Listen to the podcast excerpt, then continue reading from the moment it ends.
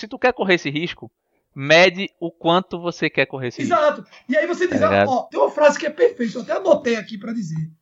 Que eu achei que eu, que eu vi assim, cara, o cara fez certíssimo. Ele falou o seguinte: Fala, meu povo! Passando aqui rapidinho, só pra lembrar que esse episódio aqui que você tá ouvindo, pra você que chegou desavisado principalmente, ele é uma continuação do episódio anterior. É o episódio que a gente falou sobre filmes que abordam a temática do mercado financeiro, a temática da economia. Então a gente falou dos filmes, comentou um pouco os filmes e o que acontece neles, mas também falou sobre conceitos de economia, conceitos de mercado financeiro, discutiu um pouco esses conceitos na parte 1 e essa parte 2 é uma continuação da conversa. A conversa ficou tão legal, foi, foi se estendendo tanto, estava tão divertido, tão legal que a gente terminou se estendendo e achou melhor quebrar aí em duas partes. Então se você não ouviu lá, Corre lá, ouve primeiro aquela e depois ouve essa. Segue a gente também nas redes sociais, arroba sem colarinho no Instagram, arroba sem colarinho underline no Twitter. E segue também o Sem Colarinho aí nesse seu agregador de podcast que você está ouvindo o episódio agora. Vai lá, só clica lá seguir, que é toda vez que sair um episódio novo você vai estar sendo avisado. Se você preferir isso, não preferir também, a vida é sua, não mande você. Então vamos embora que o episódio continua, o papo continua e tá muito massa. Meu patrão, desça aquela pra gente. Sem colarinho, por favor.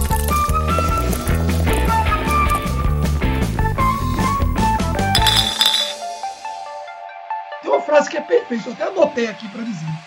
Que eu achei que, que, eu, que eu vi assim, cara, o cara fez certíssimo. Ele falou o seguinte: a comissão do Senado pegou uma ou duas fraudes durante todo esse tempo que eles estiveram trabalhando. Os short sellers pegaram 40 a 50. E foi exatamente isso. Ele disse: olha, é, eu, a gente fez de tudo para que fossem pegas essas fraudes. Então, só para quem não assistiu esse documentário, assista, é muito legal. É o China Hustle, que tava no Netflix, você que estiver escutando provavelmente não está mais, porque tá para sair agora é, no final do, do trimestre. Mas assim, ele fala sobre as empresas chinesas que montavam esquemas e lançavam ações nos Estados Unidos, mas que eram empresas fantasmas. Que o balanço dela era bonito, mas que na prática elas utilizavam de empresas americanas que já existiam, que hospedavam essas empresas chinesas. E eles faziam um balanço maravilhoso na planilha, tudo ficava lindo, como o Vini falou aqui. No Excel tudo, é- tudo é lido. E vendia no mercado. E aí um, um grupo de pessoas começaram a descobrir que essas empresas não existiam, eram fantasiosas. O governo chinês não tinha nenhum tipo de lei que punisse né? as empresas por isso, quando elas fizessem isso com estrangeiros. E também não faria sentido, né? É, não faria sentido pra China se meter nisso. Porque eles estavam ganhando dinheiro. Exatamente. Então, os caras não estavam sendo punidos por estar fazendo a fraude. A comissão americana não podia fazer nada, porque os caras moravam na China. Então, no final das contas, não tinha muito a quem, quem punir. E aí, o que os caras fizeram? Eles começaram a fazer, operar vendido em cima dessas empresas, lançavam relatório na internet, as pessoas percebiam que aquilo ali era uma fraude, começavam a vender as ações, e eles começaram a ganhar muito dinheiro com isso. É, no final, ele até fala né, que pegou uma parte do dinheiro para, enfim, alguns fins lá que, na, na visão dele, era, era, era algo ético a se fazer. Mas a verdade é que, tipo, foi uma forma de acabar com as fraudes. Quando mexeu no bolso, acabou com as fraudes. Sim. E é, é um, é um grande aposta parte 2, porque é uma parada muito assim. Eles pegaram o gap ali de que, porra, 2008 tudo quebrou e tal. Nada devia estar dando rendimento. E ah, não. A oportunidade do momento é a China. É a China. A China é economia. Engraçado isso, que parece tipo. Você vê que eles falam que o Brasil é uma merda, mas assim. Merda acontece em todo canto, né? Os caras pegavam uma empresa que tava falida, porque a empresa chinesa ela não podia, por algum motivo, não sei muito bem, não explica muito bem, mas que ela não podia abrir com a sede sendo na China. O que, é que ela fazia? Ela comprava uma empresa quebrada nos Estados Unidos, qualquer empresa, e transformava meio que numa filial e abria por essa filial, fazia o IPO. E aí era um esquema meio pirâmide. E faziam uma planilha linda, né? É, tinha um banco de investimento que vendia essas empresas, vamos dizer assim, fazia conferências com show de artista famoso, um negócio bem Bem pirâmide. É, festa, não sei o que, essa é a nova empresa, PowerPoint, todo mundo lá, ah, se abraçando e tal. E é parecido também com uma grande aposta, porque teve os caras que perceberam que era fraude e tal, e apostaram contra. É, é quase o mesmo roteiro, né? A diferença é que um é documentário e o outro é um, um, um filme drama, né? Já que a gente tá falando dos dois filmes, vale salientar, e até num ponto mais filosófico do, pro pessoal que tá escutando, pode ser que alguém se pergunte, ah, isso aí é, é ético, é antiético, você entrar vendido em alguma ação, como a gente já falou aqui um pouco antes. Primeiro de tudo, que não é nada ilegal. Então, assim, o cara que tá operando vendido, ele tá nada mais do que jogando com a regra debaixo do braço. Então, assim, isso é bom esclarecer.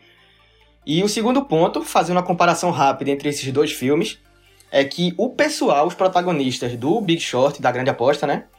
Eles estavam nessa de operar vendido visando ganhar um lucro. Eles não estavam se importando. Por exemplo, um dos principais, Michael, né? O Michael, ele estava operando vendido porque ele era, se eu não me engano, gestor de algum fundo grande, né? Inclusive, tem aquela polêmica que ele fica o filme todo meio que recebendo e-mail, sendo xingado, a galera ameaçando tirar o dinheiro do fundo e tudo mais. É, e ele tendo que responder um a um ali, dizendo, não, eu sei o que tô fazendo, se acalme, vai é tudo certo. É o personagem Christian Bale, né? É. Que toca bateria Isso. e tal. A melhor frase dele é aquela... É, a, a verdade é como poesia. Quase ninguém gosta de poesia. Ó, oh, inclusive ele tá dizendo agora que a crise agora é pior do que a de 2008. Sim, sim. E inclusive aí, eu não sei se é verdade, parece que ele tava com muitas ações da GameStop aí, a galera falou na internet. Eu não sei se isso é verdade. Mas ele tava antes, ele tava antes de subir. Isso. E no caso dele, ele tava com análise fundamentalista em cima da empresa. Ele ganhou muito dinheiro. Inclusive, ele saiu e disse: Ó, oh, isso aqui tá ficando doido, né? ele ganhou muita grana com o GameStop. Mas ele deu sorte, né? Porque ele tava na empresa. E aí a empresa virou a moda, todo mundo tentou. Sim. Os short sellers, né? Estavam tentando derrubar o preço da empresa que ele tava comprado. E aí o pessoal disse, ó, vamos lascar esses short sellers e tal, e aí fez aquela confusão toda. Esse negócio da GameStop que deve ser o próximo filme, né? Rapaz, vai, vai sair filme. Eu fiz até um videozinho na, no, no nosso YouTube. O problema é que o buraco é mais embaixo, né? Em relação a fazer um filme, a gente ainda não sabe até que ponto a história vai. Porque assim, você tá. A gente tá, tá aqui conversando, rolando. tá rolando, pô. Então, assim, rolou na época com, a, com as empresas do cinema, acho que era da AMC, né? Se eu não me engano. E também depois voltou voltou, voltou pra GameStop e aí rolou uma interferência foi bater do na, naquela, naquela de locadora de filme. Blockbuster. Blockbuster. Sim. Foi bater a Blockbuster que tá em recuperação judicial. Subiu as ações de Blockbuster. Não é, não é negociado na bolsa, mas na, na, na Nasdaq, nem na, nem na Nise. Ela é negociada numa bolsa lá de Chicago, que é só pra empresa em recuperação judicial. Imagina, uma bolsa só de oi. Véi, e esse negócio da GameStop tinha, tinha uma parada meio Robin Hood na parada, né? Que tipo, os caras estavam fazendo, meio que falavam que era. Literalmente Robin Hood, né, Skog? É, que era tipo, porque tinha muito fundo grande que tava pesado nesse short selling, né? Tipo, apostando pesado e se fuderam e Sim, tiveram. E é, não tinham liquidez. Tipo. Não, o lance lá da Robin Hood. É, cara, faz, já faz um tempo que eu, que eu li sobre isso, na época eu tava bem afiado. Então me perdoem se eu, se eu cometer algum equívoco aqui. Mas o, o ponto principal é que. É, cara, eu, eu, acho que eu não, vou, eu não vou comentar sobre isso, não, porque eu, eu vou acabar falando besteira. Besteira, pô. A, a gente aqui a assim, gente não tem nenhum compromisso com. com, com, com jornalístico, não. Galera, tudo que a gente falar aqui, cheque também, dê uma pesquisada mais a fundo, que a gente pode falar alguma besteira. Não, não, aqui, tem tá? coisas que, que, eu tenho, que eu tenho certa propriedade para falar, porque faz parte do meu dia a dia, né? É, assim, quando, quando alguém falar alguma coisa que não tem certeza, vão lá checar se é mesmo é, e tal, não tem problema nenhum. No caso do lado do Robin Hood, eu não tô lembrando muito bem dos termos, né? Mas assim, o que aconteceu ali foi que, basicamente, a, a Robin Hood ela não tinha liquidez para honrar com os compromissos. De maneira geral, foi isso que aconteceu. E, então ela teve que parar, paralisar por alguns momentos as, as negociações e ela não aceitou que o pessoal continuasse comprando as ações da, da GameStop. E o cara, assim, nitidamente ele foi pro público falar que estava tudo bem com a empresa e tal, com a Robinhood, não tinha problema de liquidez e tal, mas de fato o, o que estava se especulando ali por baixo é que, que a empresa estava com problema, tanto que teve uma reunião de emergência é, entre, os, entre os sócios da, da Robinhood e teve é, rodadas de, de, injeção de liquidez para a empresa segurar o tranco. Então realmente o negócio ficou grande. E a Robinhood é uma empresa nos Estados Unidos que, inclusive, é, é uma dessas que opera no negativo. Né? Então é, é, até legal, é, é um caso legal para ser estudado, porque é, um corretor, é a corretora mais famosa, é, é o equivalente a Clear aqui, não em termos de fama, mas é porque ela é famosa porque você não paga praticamente nada para estar tá trabalhando lá. É, uma, é tipo quase um PicPay, assim.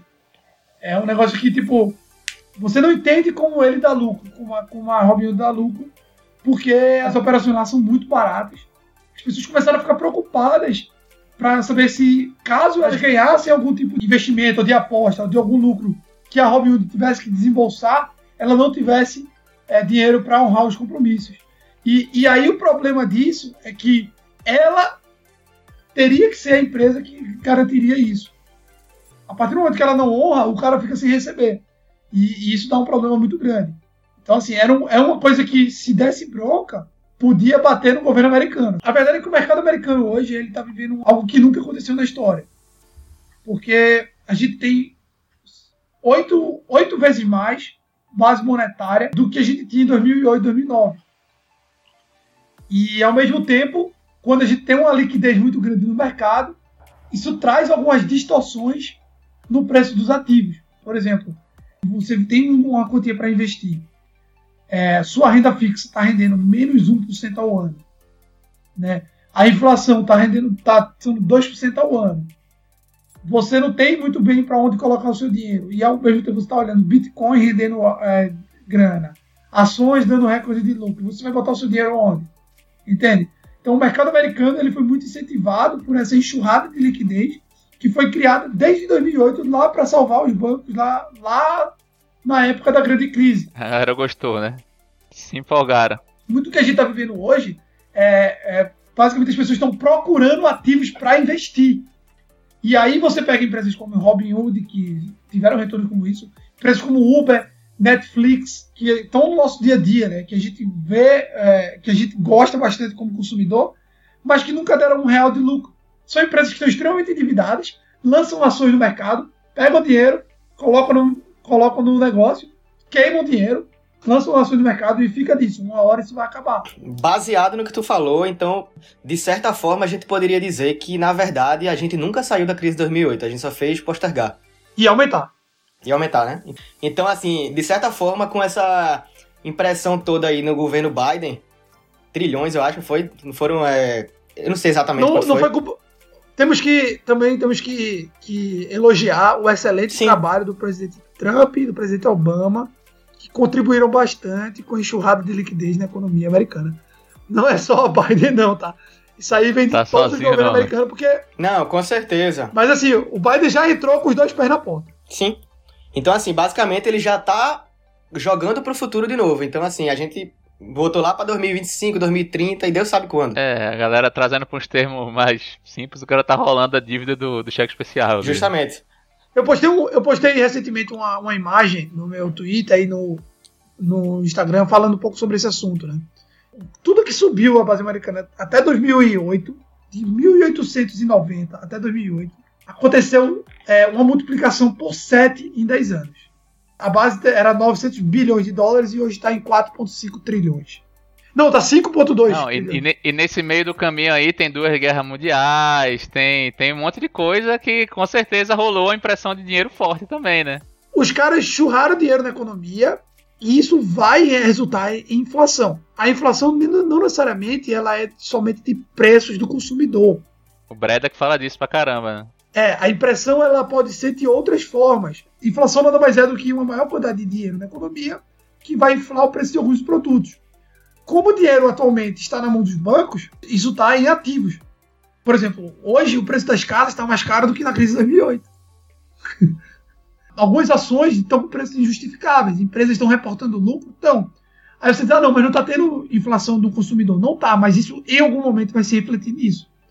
Então, muito do que a gente vive hoje é reflexo da crise de 2008 que não foi resolvida. E eu digo mais: se o mercado de ações tiver um problema semelhante ao que aconteceu em 2008, eu acredito que o governo americano vai entrar com mais força ainda. Sim. Intervindo ainda mais e colocando mais dinheiro e botando mais areia embaixo do pano. Então, o ponto aí é o seguinte: não dá para saber quanto tempo isso vai acontecer. Isso é uma coisa que você consegue adiar dependendo das políticas. Tem muitos economistas que acreditam que isso é uma nova forma de economia, que vai ser sempre assim, e aumentando o endividamento dos países, dívidas impagáveis, o preço aumentando. A galera diz assim: ó, um país não é feito uma pessoa, um país não morre. Então as dívidas podem ser aumentadas. O cara fala isso mesmo, assim, realmente ele acha que o país pode aumentar a dívida o tempo inteiro. Só que, tipo, essa dívida é feita por pessoas e as pessoas vão precisar do dinheiro. E aí o governo vai ter que imprimir mais dinheiro para pagar essas dívidas e o dinheiro vai valer menos. Enfim, inflação é uma forma do governo fazer um calote de forma branda na economia. Jogar na conta de cada um. Cada um paga um pouquinho, né? Exatamente. Inflação nada mais é do que um calote. É o imposto sobre o pobre, né? É o imposto sobre o pobre. Até quando isso vai? É uma coisa que eu falo muito para os meus clientes, assim, olha, a gente está em tempo de proteger o nosso capital. Na verdade, eu enxergo, não sei se vocês concordam, para mim, a melhor maneira de, de, explicar a inflação não é nem que é aumento de preço. Inflação é a desvalorização da moeda, né? E um agravante em relação ao que Skog falou, de quando é que essa bomba vai estourar, quando você tem um aumento da inflação, ou então algum reflexo, por exemplo, IGPM, PCA, algum índice desses, na prática, pelo menos aqui no Brasil, a gente não consegue um repasse desses valores para os clientes, por exemplo. O cara, por exemplo, uma manicure, ela não vai repassar é, o gasto que ela teve com a matéria-prima dela para o cliente, porque senão o cara pega e vai fazer manicure com outra pessoa. O cara que está alugando apartamento, ele não vai. Ah, o, IGP, o, é, o IGPM subiu 26%, então eu vou aumentar aqui o apartamento. Isso não acontece, velho. Então, assim, a gente não sabe até quando essa bomba vai ser segurada por causa disso. As pessoas mais pobres são sempre as que mais sofrem. E assim, sempre que você tem uma distorção financeira, né, uma questão de, ah, não, olha, é, o pobre não come, não, compra, não come dólar. Isso é o negócio mais idiota do mundo, né? É, essas, essas frases que o pessoal solta, cara, eu discordo muito disso. Porque é o seguinte, quem paga a conta são as pessoas que não conseguem se proteger. Sim. O preço da gasolina tá caro por quê? Beleza, um lado é um lado que a gente não tem controle, o barril de petróleo aumentou. E o, e o navio encalhado ainda por cima, né? Mas o outro lado da moeda é que o dólar aumentou junto. E o preço, barril de petróleo é em dólar. Então a gente subiu nas duas pontas, por isso dessa porrada. E aí, oi, pobre, pobre tá comendo dólar, tá? Tá deixando de comer por causa do dólar, na verdade. Fazendo uma comparação, alguma pesquisa que eu vi que fazia uma comparação do preço médio do barril é, da gasolina, né, nos países, proporcionalmente falando em dólar, o preço médio do, da gasolina é, nos Estados Unidos era um pouco mais caro que aqui no Brasil. A diferença é que o real desvalorizou tanto em relação ao dólar que a gente está pagando uma conta mais cara. Então, na verdade, a solução, é, a grande causa, digamos assim, para essa gasolina mais cara não seria especificamente, ah, porque o Brasil tudo é mais caro que os Estados Unidos. Na verdade, é justamente a descrença, é, as escolhas erradas do governo e tudo mais que faz o cara perder a confiança em termos globais e aumenta os preços. Então, assim, tem outros problemas envolvidos. Tem, não, assim, o mais difícil de você tentar arrumar um culpado é porque quando a gente fala de uma macroeconomia a nível nacional, do tamanho do Brasil, as coisas não acontecem da noite para o dia. Sim. Então, por exemplo, é, é, se, imagina a tua casa. Tua mãe passa um ano pagando as contas num cartão de crédito. Quando é que tu vai pagar a conta? No outro ano. Só que isso é na tua casa.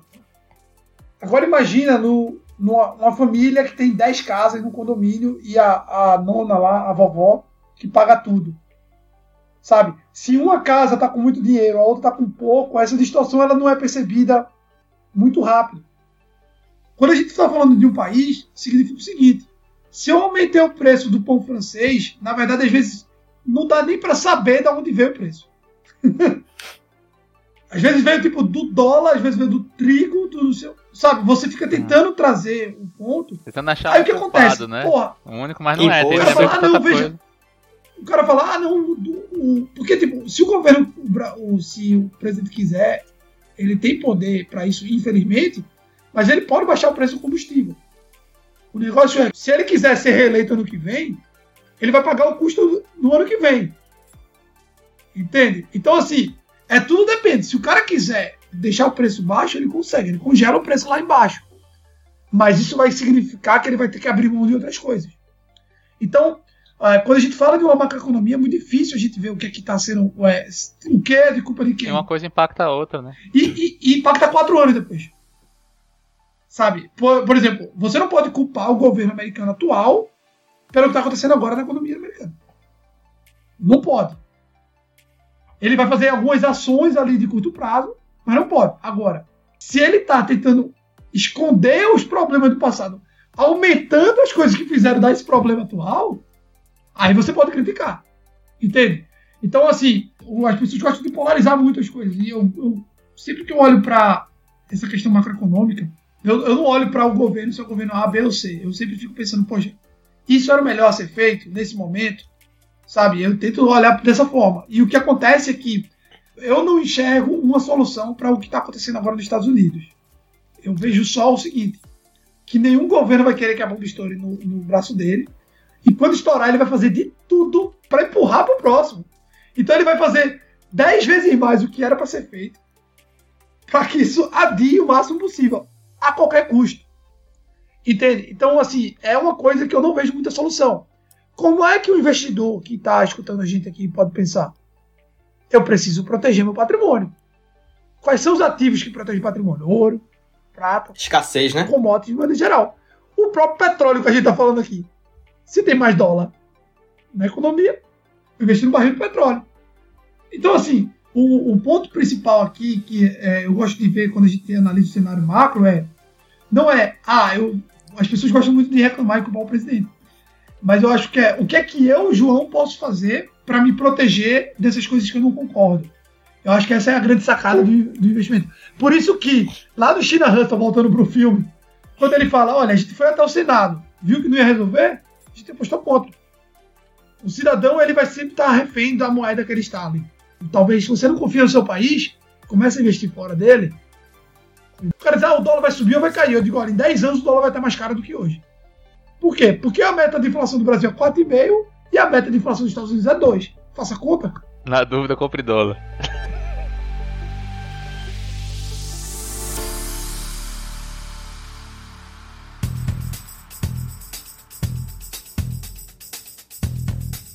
A situação atual, o que, você acha? Olha, os Estados Unidos estão numa situação mais complicada que o Brasil hoje. Mais complicada em relação ao Brasil, em relação. Em, em que sentido? Não, os Estados Unidos hoje está assim, ah, tipo, ele está prestes a explodir.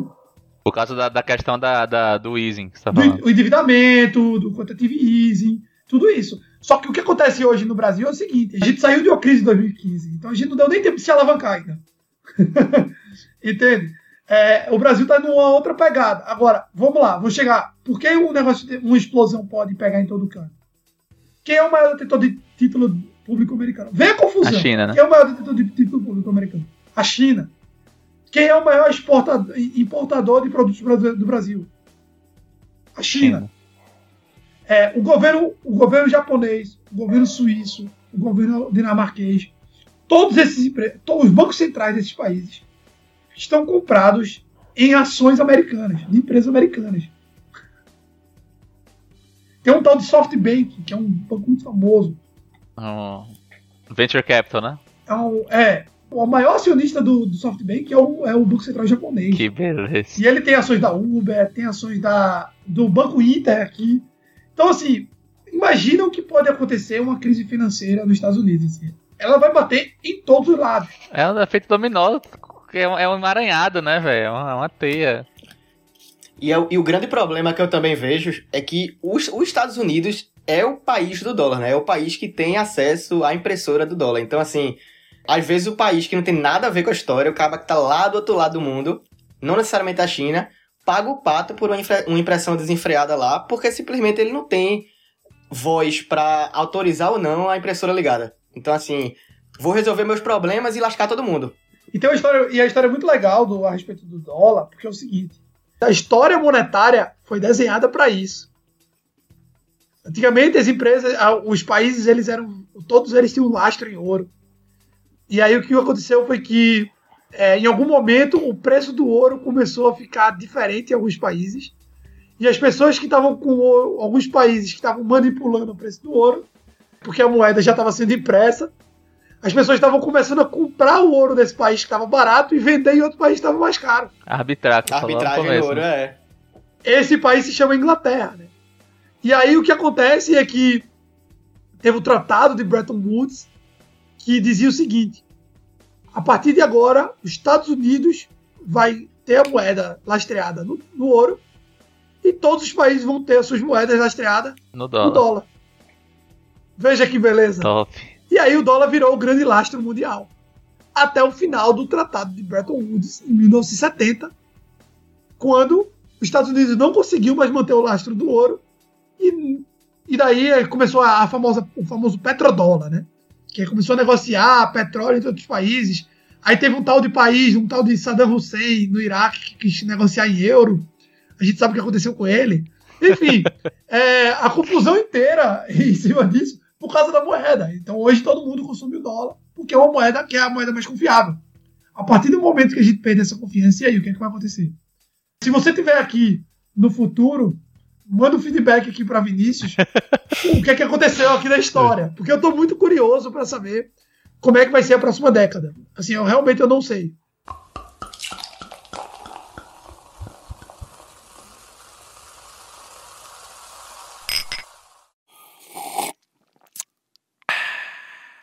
Sobre esse negócio da história monetária, eu queria deixar uma dica de um, de um livro muito bom. Chama Crash. Uma breve história Sim, da economia. Porra, que livro do caralho, assim, para quem não é como eu, sou leigo no assunto, mas que quer entender um pouco mais e tal, ele, porra, fala tudo, todos os conceitos assim, ele explica, lógico, de maneira relativamente superficial, mas que faz que você pelo menos entenda um pouco da história, da lógica por causa das, das coisas e que entenda para alguém falar de algum assunto você ter pelo menos uma base. E é um livro que conta, ele de fato é uma narrativa assim, da, pela história do mundo, com exemplos reais, tá muito legal. O livro é meio longo, mas vale muito a pena. No final tem que ter um resumo. Quando você for fazer a postagem lá do, do, do Instagram para divulgar, tem que ter um resumo de todos os filmes e livros recomendados. Inclusive, é, um podcast para livros é super válido também. Tipo, tem muito livro bom. Escolhe aí, tá mais por dentro que Boa, eu. boa. Vini, vou fazer o seguinte. Eu vou dar um crush de presente, a gente vai sortear para as pessoas que disserem todos os livros e filmes que foram falados nesse podcast. boa. Me dê, babá! Todo, a gente vai, bora botar um prazo até um mês depois do podcast ter sido lançado. Vai dar o quê? Que eu não entendi só o que tu falou. Eu vou, vou sortear o crush. Só entre as pessoas que acertarem. Ah, boa, boa, gostei, gostei. Gostou? Boa, boa. Tá assumindo o compromisso, tá gravado, viu? Tá gravado, pode botar, eu vou, eu vou dar de presente. É, é, cara, esse é o tipo de presente que eu dou pro maior felicidade do mundo. Agora tem que ler, né, pô? E é porque, e é porque a gente ainda não falou o livro todo. O livro não, o filme todo, né?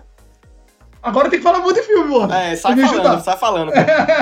Não, os que eu peguei mais tem- eram esses três. O que, é que vocês tinham mais de. de- Aí vamos deixar como sugestões, além desse, outros filmes que você. Filme e livro também, já que começou a falar de livro, deixa aí sugestões pra galera também. Só, só uma coisa, deixa eu só finalizar aquela ideia que a gente tava falando antes é, sobre o operar vendido. É uma coisa ética ou não é uma coisa ética? Sobre a comparação dos dois filmes, o, o Grande Aposta e o China Russell, é, a visão do pessoal da Grande Aposta era lucrar em cima da queda das empresas, né? Que é, digamos assim, é basicamente a essência de operar vendido. Só que já no filme China Russell, o cara tava querendo fazer justiça, justamente porque eles foram atrás da justiça e ninguém ajudou. Então, assim, de certa forma, como eles falam no filme, vo- você usa isso como uma ferramenta para trazer justiça. Ontem eu recebi uma pergunta no meu Instagram é, sobre se era ético viver de renda. Eu adoro responder essa pergunta, porque as pessoas têm a impressão de que lucrar é uma coisa ruim. E não é. Tipo, o, é a, te- o teoria, a teoria da mão invisível, né, de, de Adam Smith, que fala que justamente pelo fato de você estar querendo buscar o lucro, você vai fazer o melhor para a sociedade. Perfeito. Porque é, num ambiente dessa natureza, o que vai fazer você sobreviver à concorrência é justamente o olhar por fora. E aí o legal sobre isso, sobre essa dúvida específica do cara, é dizer, ah, viver de renda. Tem gente que tem dúvida moral, tá, Vini? Assim, não querem enriquecer porque acham que isso é errado moralmente. Aí é loucura. E isso chega a ser triste. Só que as pessoas não sabem que, primeiro, não é à toa que os países mais desenvolvidos são os países que têm mais poupadores. Não é à toa. Prim- primeiro ponto, quando você está investindo o seu dinheiro, vamos supor no caso de uma empresa, você está comprando a ação de uma empresa.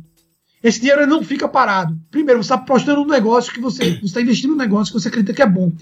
Num negócio que tem funcionário, que tem fornecedor, que presta um Justo. serviço pra sociedade, é, é- Não, ele, ele vende alguma coisa que alguém quer. Entende? Então, você tem dinheiro e você não sabe o que fazer. O cara sabe o que fazer e tá precisando de dinheiro. Ele ia pegar no banco e ele não vai pegar no banco, ele vai ser seu sócio.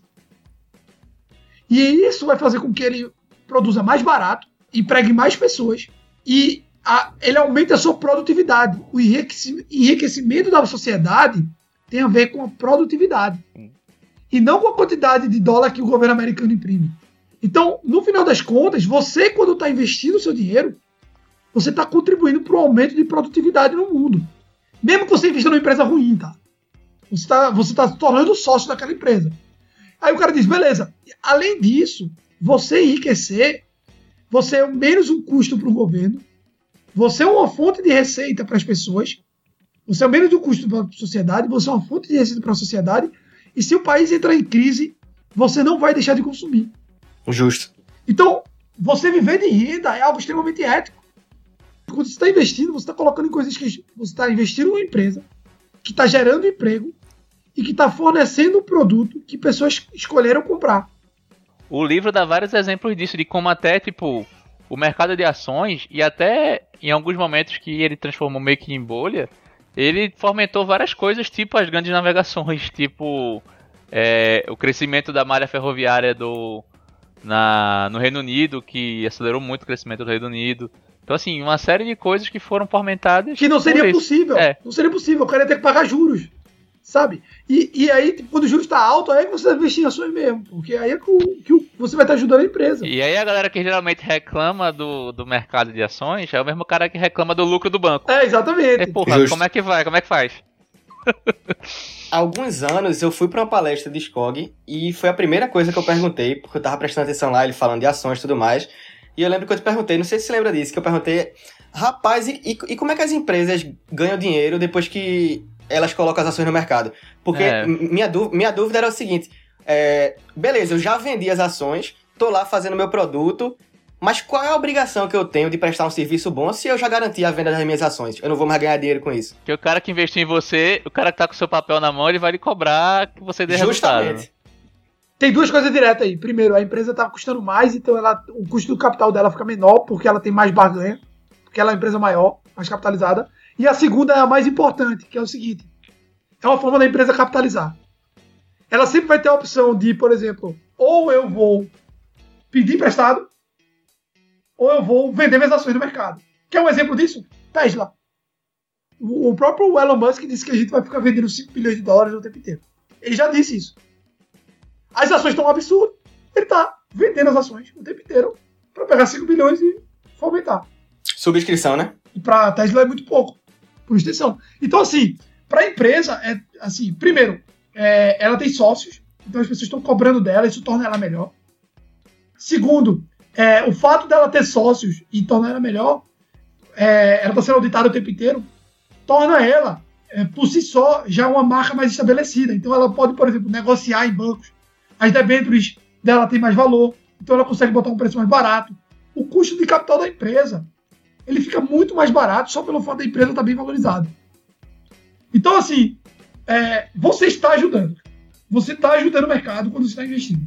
Não tem para onde, mesmo que você bote seu dinheiro na poupança. É como eu falo, se botar embaixo do colchão, tu ainda está reduzindo a inflação.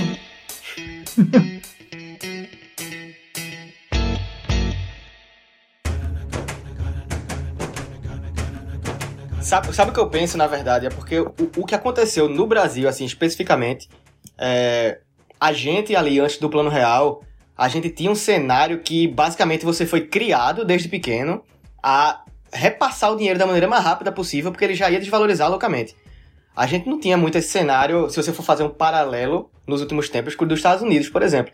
Então, assim, como é que você pega uma geração que foi acostumada a, a repassar o dinheiro para frente, pegar e já jogar a bomba para frente, e como é que você ensina um cara desse é. que, tipo, faz sentido investir e tudo mais e é pra qualquer pessoa, tá entendendo? É que, é que nem tua mãe que faz feira de mês até hoje, tá ligado?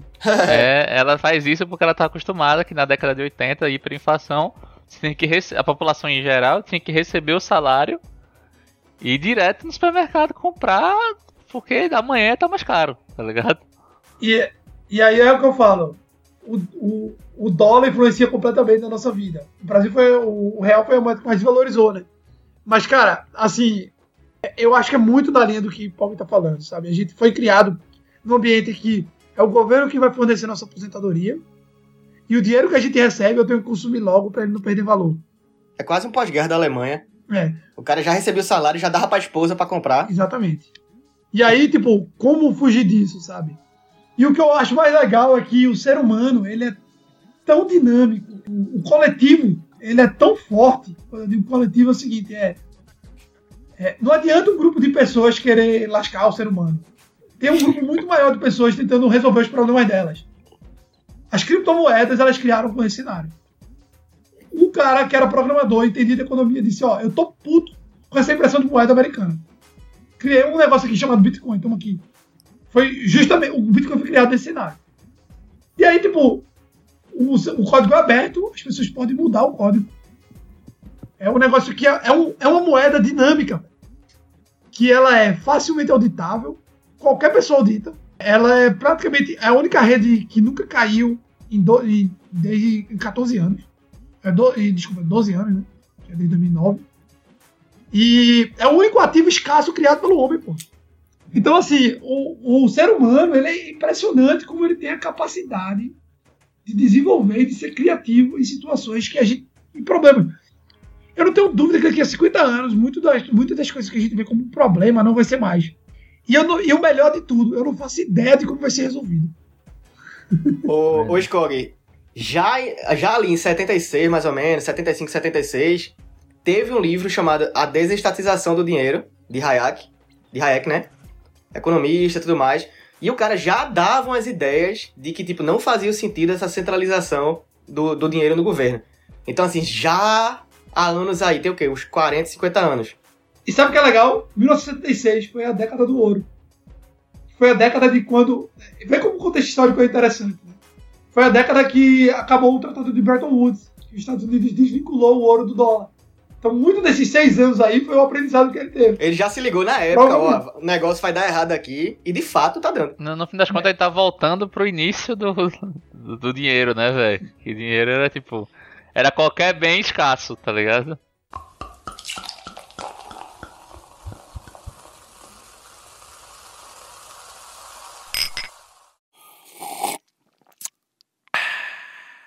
Uma recomendação de filme. Becoming Warren Buffett. Foi, inclusive, bom, foi bom. o próprio Lucas que, que falou aqui.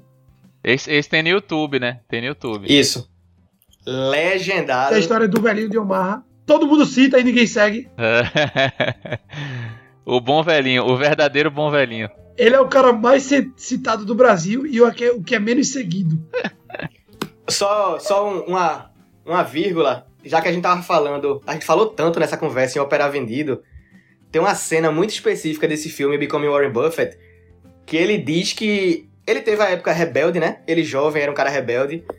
E aí ele teve que se mudar por conta do que o pai foi pro congresso, aí ele foi para Washington. E aí ele não gostava dos professores. Os professores sabiam que ele era um cara bom nos investimentos, mas ele era arrogante na época. Simplesmente ele começou a operar vendido nas ações que todos os professores da época compravam, que era aquela AT&T, acho que era de telefone, eu não tenho certeza. E aí simplesmente ele pegou o comprovante que ele estava operando vendido na época e entregou para os professores, saiu entregando. E aí todo mundo que estava investindo para aposentadoria começou a pensar, opa, o cara é arrogante, mas ele sabe o que está fazendo, e agora? Todo mundo começou a ficar nervoso. Então assim, é, é bem interessante essa cena, e como o Shog falou, é um filme que realmente vale a pena vocês verem. É muito legal, velho. E assim, é porque o Warren Buffett, ele realmente, ele, ele ama, ele ama investimentos. Você vê que ele é, o patrimônio que ele tem hoje, a idade que ele tem, o que ele faz, é porque ama. É, não tem necessidade Sabe? nenhuma, tipo, né, de continuar trabalhando. Não, né? não tem, velho. Não tem necessidade, não tem necessidade, não é nem isso. Não tem necessidade de prestar contas para terceiros. E é. ele presta.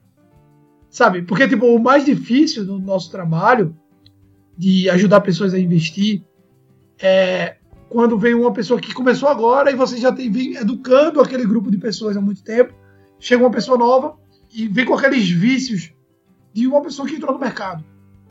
Então, você leva um tempo para edu educar. E muitas vezes isso coincide com a queda no mercado e a pessoa fica desesperada e tal. Agora imagine uma pessoa que tem 96, 94 anos, que faz isso há tanto tempo, que é criticado pelo o mundo inteiro critica o cara quando o cara faz alguma coisa errada. Quantas vezes ele não já estava já tava ultrapassado, né? Ultrapassado, hoje não, hoje tem gente que diz que ele tá ultrapassado ainda hoje. Já foi cancelado, acho que umas três vezes, né? Então, esse, esse é um cara que ele traz ensinamentos. E é engraçado, porque ele, ele passou aí, sei lá, teve 10 anos da vida dele que ele passou praticamente sem ter lucro, assim, rendimentos muito baixos. E ele segurou durante esse tempo. Aí você vê pessoas hoje em dia que no domingo postam uma frase dele, na terça-feira tá fazendo trade. e tá mostrando o lucro no final do dia. Então é, é muito nessa linha. O, o, próprio Benjamin Graham, hoje eu vejo muita gente investindo em ações pesadamente. Assim. O Graham não fazia isso. Pro dia desse eu entrei no, no Instagram de uma pessoa que tava falando que a carteira dela tava, sei lá, 80% em ações e tal. Eu pensei, porra, o Graham falava que quando ele estava muito otimista, ele deixava 75% em ações. O resto era renda fixa para aproveitar oportunidades. Parece um investidor inteligente. E aí, hoje em dia, é comum você ver pessoas com todo o patrimônio em ações. Loucura, né, velho? E hoje, assim, que não é aquele otimismo dele. Então, o Brasil está se descobrindo como um país investidor, isso é muito legal. Mas a gente tem que ter muito cuidado quando vai tratar do patrimônio para não se empolgar. O viés do excesso de confiança, ele é um dos viéses que mais pegam no mercado. Que é quando as pessoas acham que, por ela ter acertado alguma coisa, ela é melhor do que outra. Então, por exemplo, é, se eu tô, tô recomendando tipo, um, uma carteira de ações para você, e você, por conta própria, fez uma outra carteirinha de ações em 3, 4 meses e rendeu mais do que a minha, o ser humano ele é otimista por natureza. Ele diz: Nossa, eu sou melhor do que esses caras. Eu sou fica. Sabe? E foi por causa de três meses. Só que isso aí é, não tem nada a ver. Entende? É consistência. Só que consistência se dá em anos. Então, uma pessoa que tomou conclusão com um ou dois anos de mercado, ela só está se precipitando. Ela não pode tomar conclusão dessa forma, entende? E assim, só um adendo, é, eu acho que Buffett está aí há 50 anos, né, no mercado. Mais de 50 anos. E mais, mais né, uns 70, ele está com 90 anos. Ele começou bem é. novinho. O cara com 70 anos de mercado, mais ou menos, o rendimento anual pela Berkshire, a holding dele, é o quê? É 22% ao ano, né? Mais ou menos. O médio. O cara faz 22% Sim. ao ano, pô. O cara tem 70 anos de mercado. Rendimento nominal. Justo. Nominal, viu? Nominal, nominal, nominal. O cara há 70 anos, pô. Aí, tipo, o cara tá um ano no mercado, come, pega um bull market, um mercado em alta e começa a achar que é o investidor. E uma, é, é uma frase que, que eu acho que tipo, a galera que faz uma parada dessa colocar o patrimônio todo em ação foge da, da frase mais famosa dele, né? Que é tipo, regra número um, não perca dinheiro. Não perca dinheiro, é. Regra número dois, não esqueça da regra número um. Então, tipo, se o cara que mais entende disso fala que a, o mais importante é você proteger seu patrimônio e não pensar em multiplicar, isso vem no segundo momento, quem é você para discordar?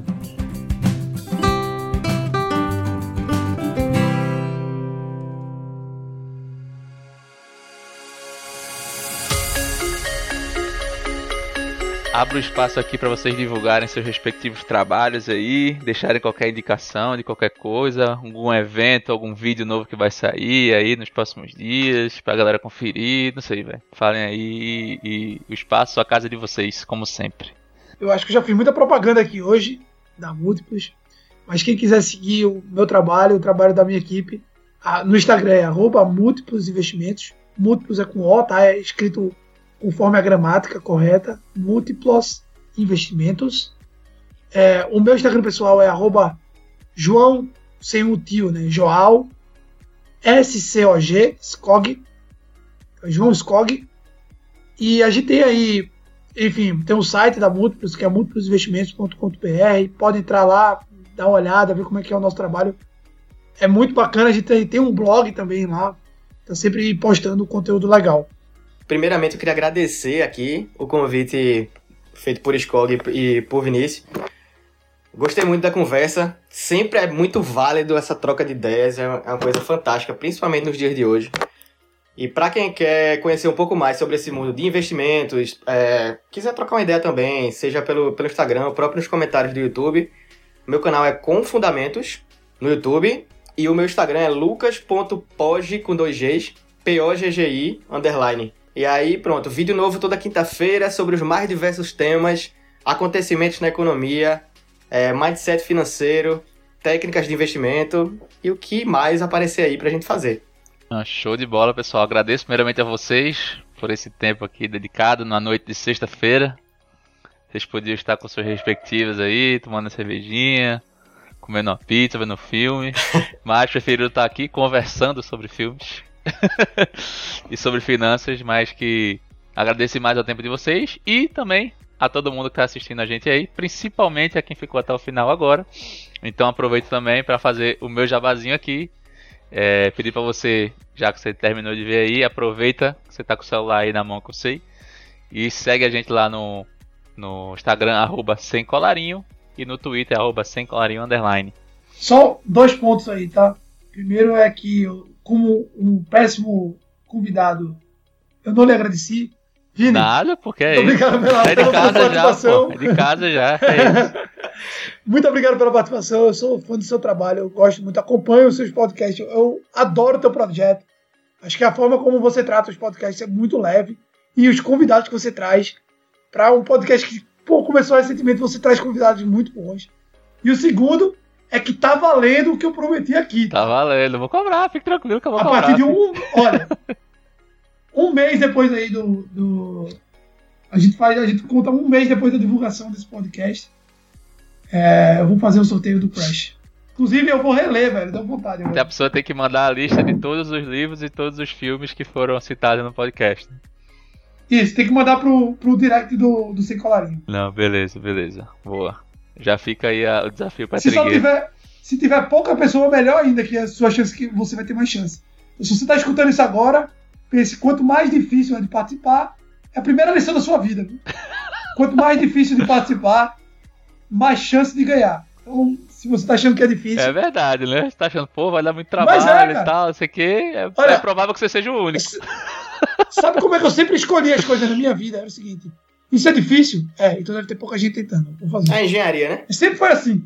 É, é que nem, aquela, foi é assim, que nem não. aquela parada, né? De, ah, chega na menina mais bonita da festa porque é a menina que ninguém chega, tá ligado? É tipo isso. Pô, eu fui. Quem é que faz intercâmbio na Coreia, pô? Agora, pra Europa. isso aí de chegar na menina, segundo o John Nash da economia, é pra fazer o contrário, né? Você chega na amiga pra poder você plantar o terreno. Teoria da economia, pô.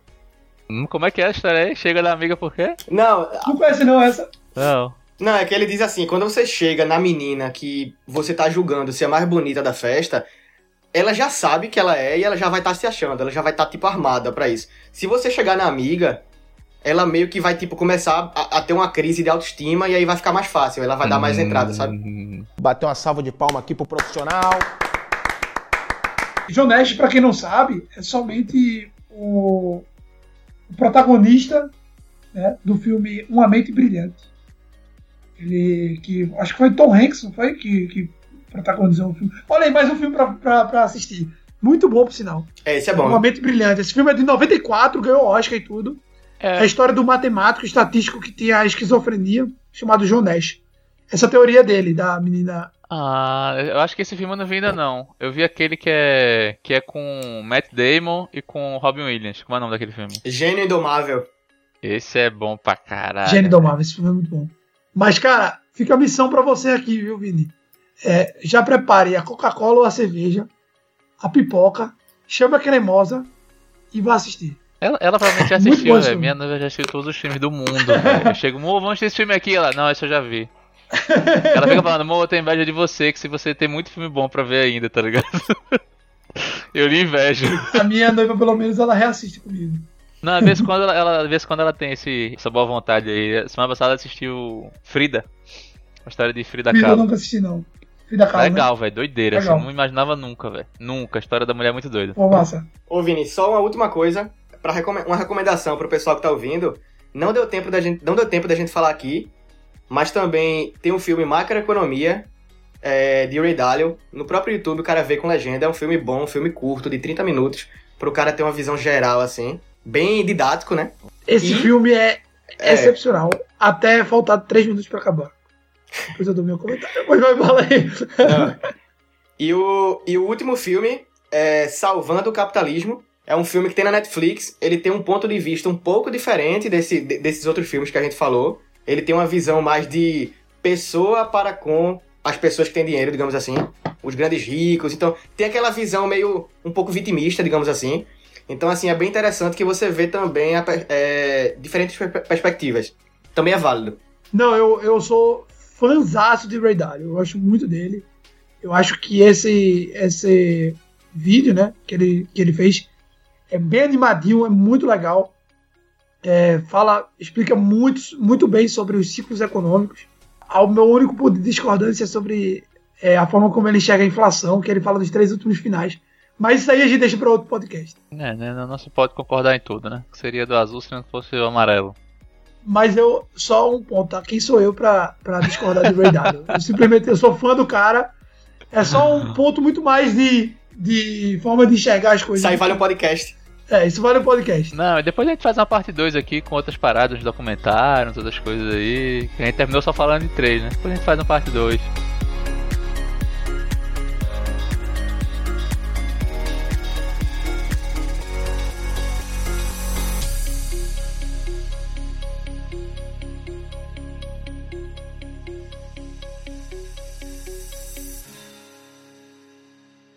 Beleza?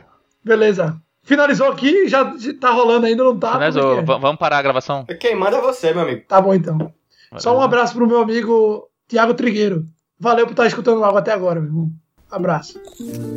Que fofinho.